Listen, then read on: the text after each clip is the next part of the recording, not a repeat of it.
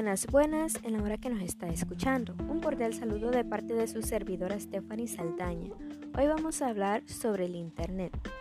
Podríamos decir que el Internet está formado por una gran cantidad de ordenadores que pueden intercambiar información entre ellos. Los ordenadores se pueden comunicar porque están unidos a través de conexiones y gracias a que utilizan un lenguaje o protocolo común como el TCP y IP. Podrían, podrían preguntarse qué se necesita para conectarse a Internet. Pues déjame decirte que en general necesitaremos un terminal, una conexión, un modem, un proveedor de acceso a Internet y un navegador. Y el terminal es el elemento que sirve al usuario para recibir y enviar información. En el caso más común, el terminal es un ordenador personal, de sobremesa o portátil, pero también puede ser una televisión con teclado o un teléfono móvil.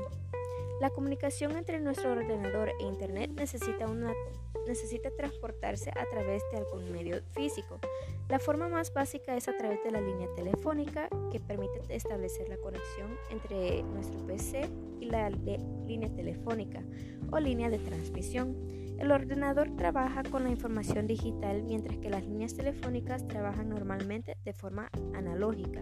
El modem permite pasar de analógico a digital y viceversa.